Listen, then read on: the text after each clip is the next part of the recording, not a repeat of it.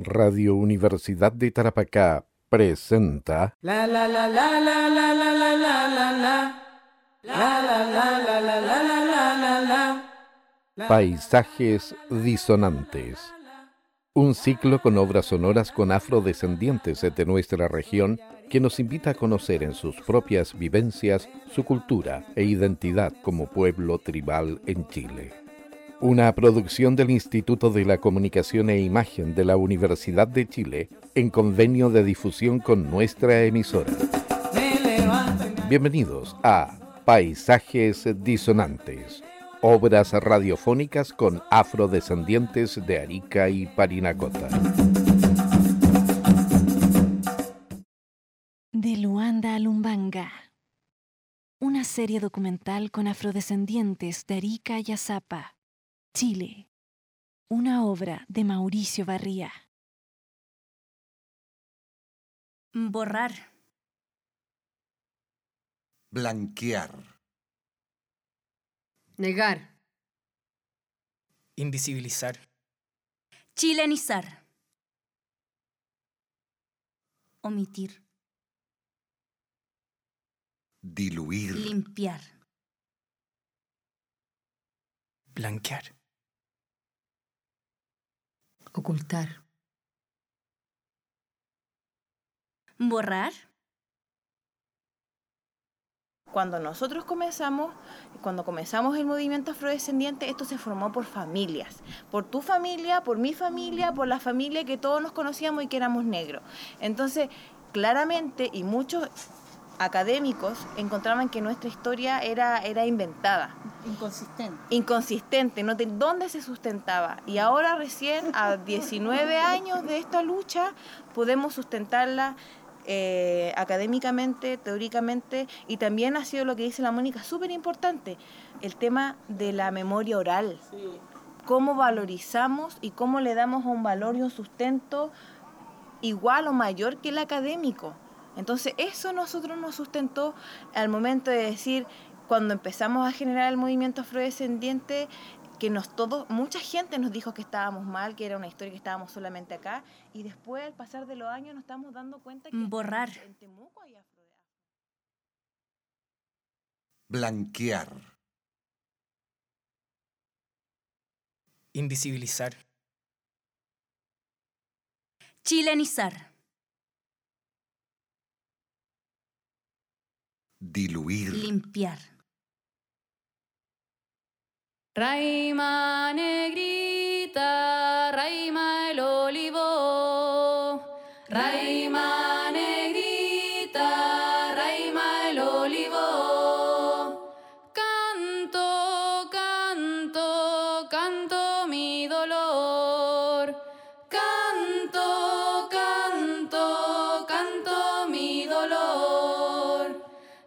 A mi pequeño bajo el olivo. Dejé a mi pequeño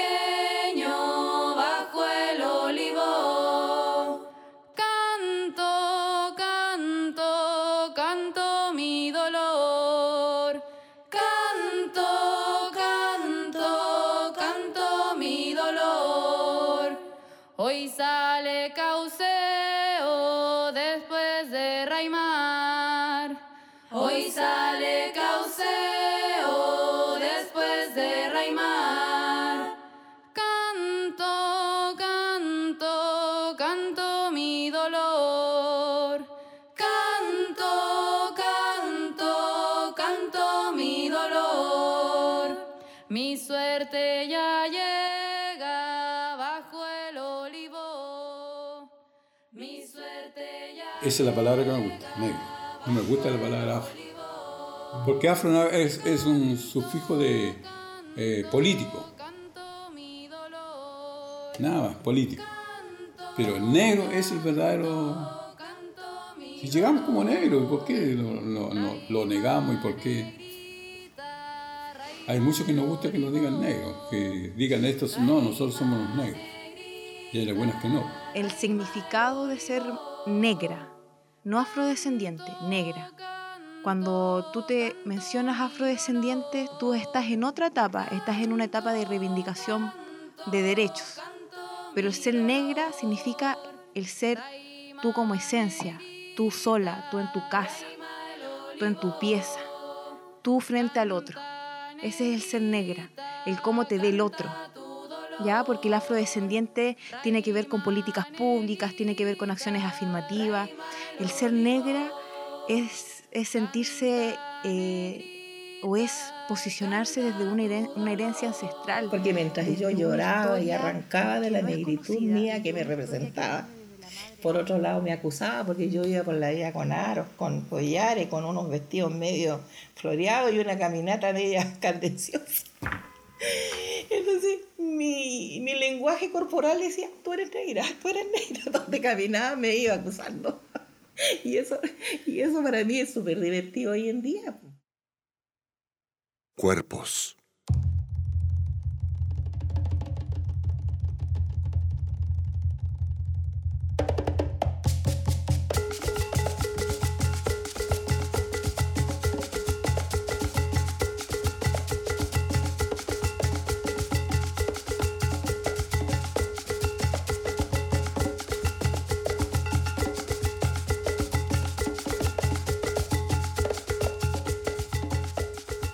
Borrar.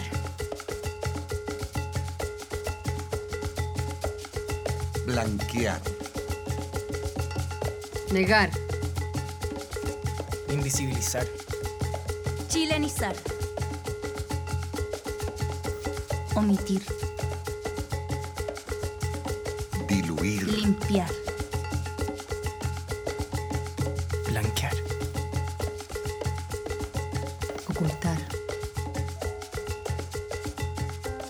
Borrar.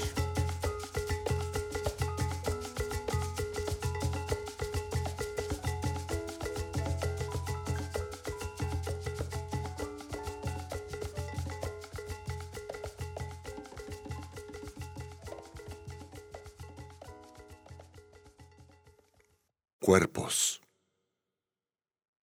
Precisamente yo de niña eh, siempre reclamaba por mi pelo crespo. Cuando niña, mi, mi mamá al peinarme el pe- las trenzas, me, me- yo lloraba porque me dolía el pelo. Me dolía la cabeza, no. Y bueno, en el colegio, en la Zapa, casi todos éramos muy parecidos. Por lo tanto, no, no me afectaba, solamente era que, que el, el dolor que me producía al, pe- al peinarme. Pero cuando fui creciendo, ya siendo una adolescente, yo me miraba al espejo y no quería ser eh, crespa o descendiente de negro. Mi madre era una mujer muy, muy negra y, y- ella, bueno, por ser mi madre yo aceptaba, pero los demás, los tíos o gente que yo conocía, yo no me quería relacionar con ellos. Yo no quería ser negra. Y eso para mí marcó mucho, en- marcó mucho al menos en mi adolescencia y juventud. Eh, ¿Qué prácticas yo recurría? A una prima le decía, por ejemplo, que me planchara el pelo con la plancha, la plancha de, de planchar ropa. Yo me ponía así en la mesa, ella me ponía un papel mantequilla, ese papel que se usaba antes, y me pasaba la plancha. Entonces después, claro, los pelos quedaban así, se electrificaban, hacía algo así. Y entonces yo con esos ruleros que usa doña Florinda en el Chavo del Ocho, me los ponía y con eso, por lo menos después mi pelo se amoldaba. A mí me gustaban los colores, me gustaban mucho las ropas de colores, pero no las usaba para no llamar la atención. Yo mi pelo me lo amarraba y trataba de tenerlo siempre estirado, porque si lo tenía suelto y mi pelo se encrespaba y era voluminoso, llamaba la atención. Y aparte que todos decían que me veía desordenada, porque el orden está aplicado a ciertas normas. Para mí esto, mi orden, mi, mi, mi, mi pelo suelto, eh, para mí es, mi orden. Eh, o el teñirse el pelo, el alisarse el pelo. O sea, yo cuántas amigas afro que conozco locales que hasta el día de hoy se alisan su pelo. Y cuántas otras que nos hemos ido liberando y que se han ido liberando en relación a esto, a no teñirse el pelo, a dejarte tu pelo como es, eh, arreglártelo desde ahí, desde lo que es tu pelo, con su propia identidad, no tratar de coartar Como segundo básico, eh, yo era tratada distinta por ser más crespa. En mi curso era la única tan crespita así. Había otra niña crespa, pero rulos más, más grandes, ella era blanca, yo morena. Entonces, cuando jugábamos, empezaban las bromas, la rulito, ya, términos más suaves, la rulito, la cabeza más. Con el tiempo los, los términos fueron agrandándose. Oye, virutilla, repollo andante cuando llegué en el liceo. Entonces, cada vez había, y eso escucharlo a diario, la verdad que uno ahora se ríe. Pues yo lo miro para atrás y digo, pero antes no. Eso te va afectando harto en el tiempo y hace que a veces sientas en cierto modo un reproche por, por lo que es tu, tu origen yo me miraba al espejo y me peinaba y me peinaba y quería que mi pelo se tirara. de ese quería que mi pelo que se era tirara Zafra, porque así creía yo que me iba a me sentir mejor, más a gusto con mis compañeros. que también fue dolorosa No para mí, para porque yo no yo quería ser, como ser dije, negra, no quería representar eso, era, era como negativo, era mal visto por los demás, y entonces yo, yo decidí eh, empezar a, a hacer- a buscar otras formas de, de blanqueamiento, de autoblanqueamiento. Dormía permanentemente con ondulines, sufrí montones de dolor de cabeza por años, porque al otro día me peinaba y amanecía muy bien presentada. Incluso yo me miraba al espejo y me miraba la boca grande. Mm, Entonces ¿cómo achico esta boca? Porque si yo me peino, no tengo la piel tan oscura. O sea, yo dibujé una mujer distinta. Negra. Negra gallinaza. Negra cuiche. Moneda de cambio. Negra buena para el baile. Negra buena para el sexo. Son todas calientes. Estáis rica. Tremendo culo. Estáis pa' una partusa. ¿Cuánto cobráis? El mejor culo de la región. Esa boca. Esa pemba. Negra. Negra. Te reventaría por todos lados. Te reventaría negra. Negra. que soy una negra caliente. Lo encuentro así por- lo encontré súper vulgar. Que se lo digan así. Porque el- la primera mirada fue el plano sexual, entonces uno al correrse de eso, esa expresión así. Di la- no era la PCU, fue la PAA, la prostituta académica. Andaba con un vestido muy lindo que me armaba muy bien el cuerpo. Y pasé, pasé por entre medio de un grupo de hombres estudiantes también. ¿Y sabes qué dijeron y yo lo alcancé a escuchar? Oye, está buena para una partusa. ¿Qué? Y yo después, yo no conocía ni la palabra, y después con el tiempo eh, vine a darme cuenta de qué es lo que habían dicho. O sea, no me encontraron ni buena moza, ni qué linda la morena, sino que está buena para la partusa. Y ahí entonces tú te das, van dando cuenta que siempre ha existido esa forma de mirar a la mujer de rasgos negros desde esa mirada eh, sexual, de la sexualidad.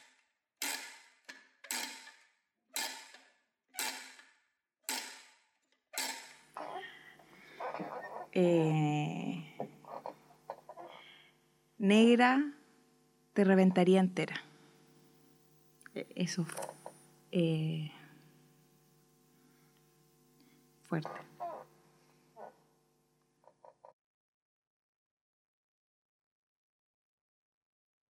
Eres como un tronco seco, que aunque lo rieguen no brote. Por eso, negra, te ruego ya, en mí ya no pienses más. Cuerpos. Eh, hubo una persona importante acá en la región que tiene un cargo importante y teníamos que tomarle una foto por un, que fuimos a hacer un reclamo nosotros y la persona, a Camila, eh, la toma por atrás y yo lo peñisco y él no hizo ningún reclamo. Porque aparte de tomarla por atrás, que está súper incómoda Camila, la acerca y la aprieta. Entonces es un aprovechamiento. Y también tengo otra compañera que no lo puedo decir los nombres, que también su- las personas, sus tutores, profesores, como quieran llamarle, también le condicionan la sexualidad a terminar sus cosas. Y eso también es incómodo. Y eh, yo lo vi por mi madre también, siempre tuvo ofertas sexuales por ser negra, porque era bien negra. Y, y aunque digan que no y nunca lo toman, porque esto es un tema, nosotros conversamos de todas las cosas, pero nunca tocan ese tema del acoso que es sobre una, pero yo sí lo veo, porque yo no tengo ese problema porque yo soy más desparramadita, más gordita, soy pesada. Y no, no, no, no, no se me nota tanto el cuerpo, el físico. Pero mis compañeras que son un poco más jóvenes, incluso a Josefa, Josefa tiene mi edad, pero cuando me mira por la calle todo el mundo se da vuelta a mirarla. Una vez paramos un colectivo para hacerle una consulta, él dijo, no, dijo, ahora no puedo, a la noche si quieres. Y ella le iba a hacer una pregunta, para preguntarle por una calle porque estábamos perdidas. O sea, ¿cómo asocia inmediatamente la parte sexual? Eh, yo cuando tuve que hacer un trámite con la joven, el señor me dijo, si lo quieres tener al tiro, dijo, tú sabes lo que tienes que hacer. Y no le podía decir a mi mamá porque yo conozco a mi mamá y mi mamá lo hubiese matado. No le podía decir eso, entonces tuve, tuve que esperar un año. Para que termine. Porque no le puedo decir a mi mamá, yo conozco a mi mamá, mi mamá lo mata. Y, y siempre estaba esa oferta, si quieres más, entonces algunas, eh, sí, es, es constante, es permanente y lo, y lo tiene que soportar. Y es más acentuado cuando es afro, no sé por qué, pero es más acentuado. Es complejo, es difícil. Pero no lo toca el tema. No, Estamos en la campaña de Sí. En la campaña sí. Pero igual Es difícil, como hablar de sus propias experiencias. No, o sea, nosotros lo hablamos, pero es que estamos, este, hemos estado tan en el tema de... son espacios. La, la campaña de derecho de decir lo hablamos, pero es complejo. Y para nosotras, por ejemplo, para mí, como profesional joven, eh, es, es complejo porque yo me tengo que validar cinco veces más que mi colega que la que está al lado. Y me pasa, o sea, yo fui secretaria ejecutiva del, del, del- del CORE. ¿Ya? O sea, no una cuestión así nomás, ¿cachai? Fui secretaria ejecutiva del CORE. Y cuando llegaron los cores de Santiago, o sea, de, de Valdivia, no sé de dónde, los buenos estaban como monos. Y tuve que decirle a un compañero, o sea, el compañero se dio cuenta y tuvo que decirle, ¿sabéis qué? Para. Para, o sea, no... El ser negra es tan complejo, tiene tanta carga, tiene tanta carga porque tú tienes que cuando eres cuando eres eh, mujer cuando eres profesional o cuando no o cuando incluso no eres profesional sino que cuando haces tus cosas tú tienes que defenderte al mil por ciento. Tú nosotras no podemos estar tranquilas nosotras y eso también tiene que ver con nuestra personalidad porque siempre tenemos que estar alerta alerta de cualquier situación que pase porque cualquier situación va a ser una va a ser tan violento y es tan fácil la palabra el acoso para las mujeres negras es tan de- es, es tan fácil de reproducirlo porque no se sanciona porque ellos tienen acá metido el tema de que tú te pueden decir oye negrita rica que la guay que te, te- te- ¿cachai? y que les gusta porque tú soy exótica para, para, para la sociedad tú eres algo exótico entonces validarnos nosotras como mujeres integrales es complejo y es una lucha constante, diaria, que ni siquiera un título profesional te lo salva. Y ni siquiera un título profesional que como de los que están más eh, como de la elite te lo salva. Nada. Una mujer negra, desde la que tiene más plata, la que no tiene nada, o la que tiene profesión, o la que tiene oficio, la que, la que incluso es prostituta, es lo mismo. Incluso para las que estamos insertas en, en- en- en instituciones o estamos insertas en, en otros espacios que supuestamente son más regulados, es lo peor. Porque eso, el acoso y la violencia que hace la violencia sexual contra nosotros, eh, es más es más eh, suave y sutil, pero es más profunda. Yo negocio contigo, sí, pero bueno, eh, tráeme este trabajo de la tesis, sí, pero tú sabes cómo tenemos que hacerlo y sabes y, y es como muy fácil para el, para el acosador o el violentador a nosotras ponernos en esa situación tan incómoda. yo creo que ellos al, al- también tiene que ver con todo esto que venimos hablando y esta construcción, esta estructura que se ha construido en relación a, la- a lo que es la, ne- la negritud y especialmente a lo que es la mujer negra. Entonces, bueno, hasta nuestros propios compañeros en algún momento negocian con nosotros. ¿Ya? Entonces, Políticamente. claro, nuestros compañeros por tener acceso a otros espacios de poder, eh, ellos, Negociaron. ellos ne- negociaban y, y, o sea, que es una cuestión que nosotros empezamos a, a observar y a visualizar acá, pero es una cosa que se da, o sea, para el negro, la mujer negra también es un objeto, también es un objeto. De Es cambio. un objeto de cambio, de negociación. También es un objeto. Y, y es también parte de su sobrevivencia dentro de este mundo eh, blanco. Entonces, si para mí significa sobrevivir o tener un mejor nivel o lograr un negocio, lograr algo, significa que tengo que colocar a, a la, a la compañera negra ahí como prenda, Lo voy a hacer. lo, lo va a hacer. Y súper fácil. Claro. Ese es el tema. Súper fácil. No hay problema en que te puedan negociar o que, o que te puedan eh, cambiar respecto a los espacios de poder. Porque nosotras en, en, en esto, en estas situaciones, en las instituciones, instituciones eh, sociales, familiares, de amigos, la negra es muy fácil, Transable. es muy transable. ¿Por qué? Porque la, la construcción social es así. Es, es complejo y es doloroso, es muy doloroso porque nosotros tenemos que estar luchando día a día por cambiar esa situación. Que ¿Sabéis qué? Te sacaste la cresta estudiando cuánto tiempo para que te vengan a decir, no, oye, pero, pero salgamos, o vamos, no sé, pero ustedes, como, o que te estén todo el rato mirando la boca. Porque te, todo el rato te miran la boca. O todo el rato, y, y nosotras lamentablemente, como somos somos grandes, somos grandes, por todos lados estamos chocando. Y da lo, eso, da lo mismo. Es que, oh, y están todo el día así, y es, y, y da lo mismo Claro, como pero tú esa- seas. es- esta construcción mental que hay sobre la, la sexualidad, la, la erotización de los cuerpos de las mujeres negras y todas estas fantasías eh, que andan en el mundo Que y que todos los días se cuentan y que todos los días están ahí en relación a un cuerpo de una mujer negra o una mujer de cuerpo negro. o sea, eh, no sé si lo escuchaba acá o lo leí en otras partes cuando uno cuando alguien dice "Oye, no es fácil vivir en un cuerpo de una mujer negra. Querida Violeta y querido Baltasar, existe un lugar muy lejano donde cada niño que crece en la panza de su madre, la comunidad los espera con cantos y bailes. Y cuando nacen, también cantan y bailan para siempre. Desde ese lugar trajeron a nuestras ancestras. Cuando ellas supieron que ustedes venían a acompañarme, dieron más fuerza a las llamas del sol para que iluminara sus cuerpos. Por eso el color canela iluminado tan bello que ustedes tienen. No como el mío, más oscuro y ojos de muchos, no tan bello. Queridos hijos, escucharán muchas cosas de las mujeres de ébano, pero sepan que somos grandes guerreras. Ustedes y yo somos las hijas e hijos de las más fuertes, las que sobrevivieron al sufrimiento provocado por hombres y mujeres blancos. Amanda se llamó mi abuela, una mujer pequeña, con cabelleras negras y rizadas, y con ojos que invitaban a la alegría.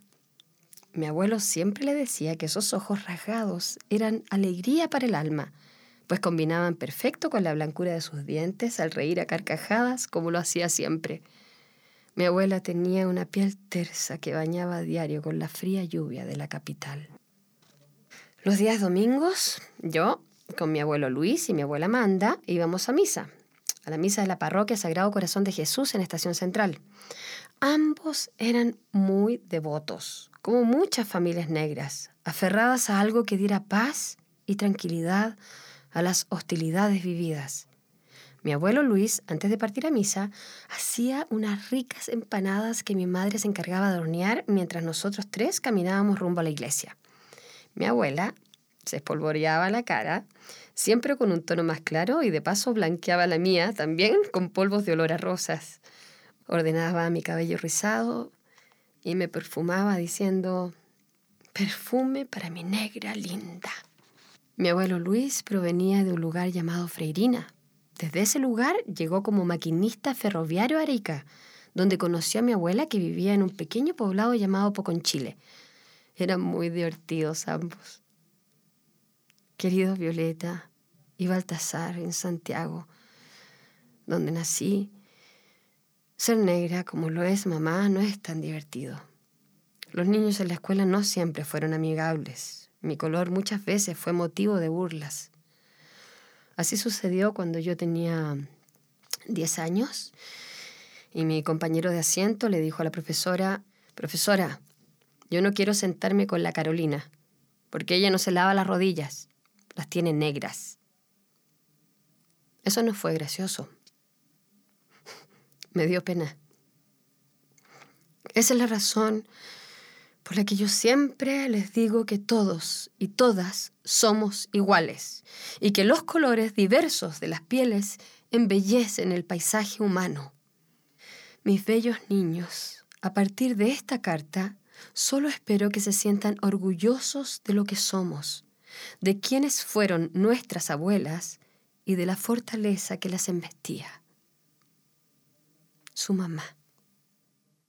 Eres como un tronco seco, que aunque lo rieguen no brote. Por eso, negra, te ruego ya, en mí ya no pienses más. En Radio Universidad de Tarapacá han escuchado La la la la la la la la la la la La la la la la la la la la Paisajes disonantes.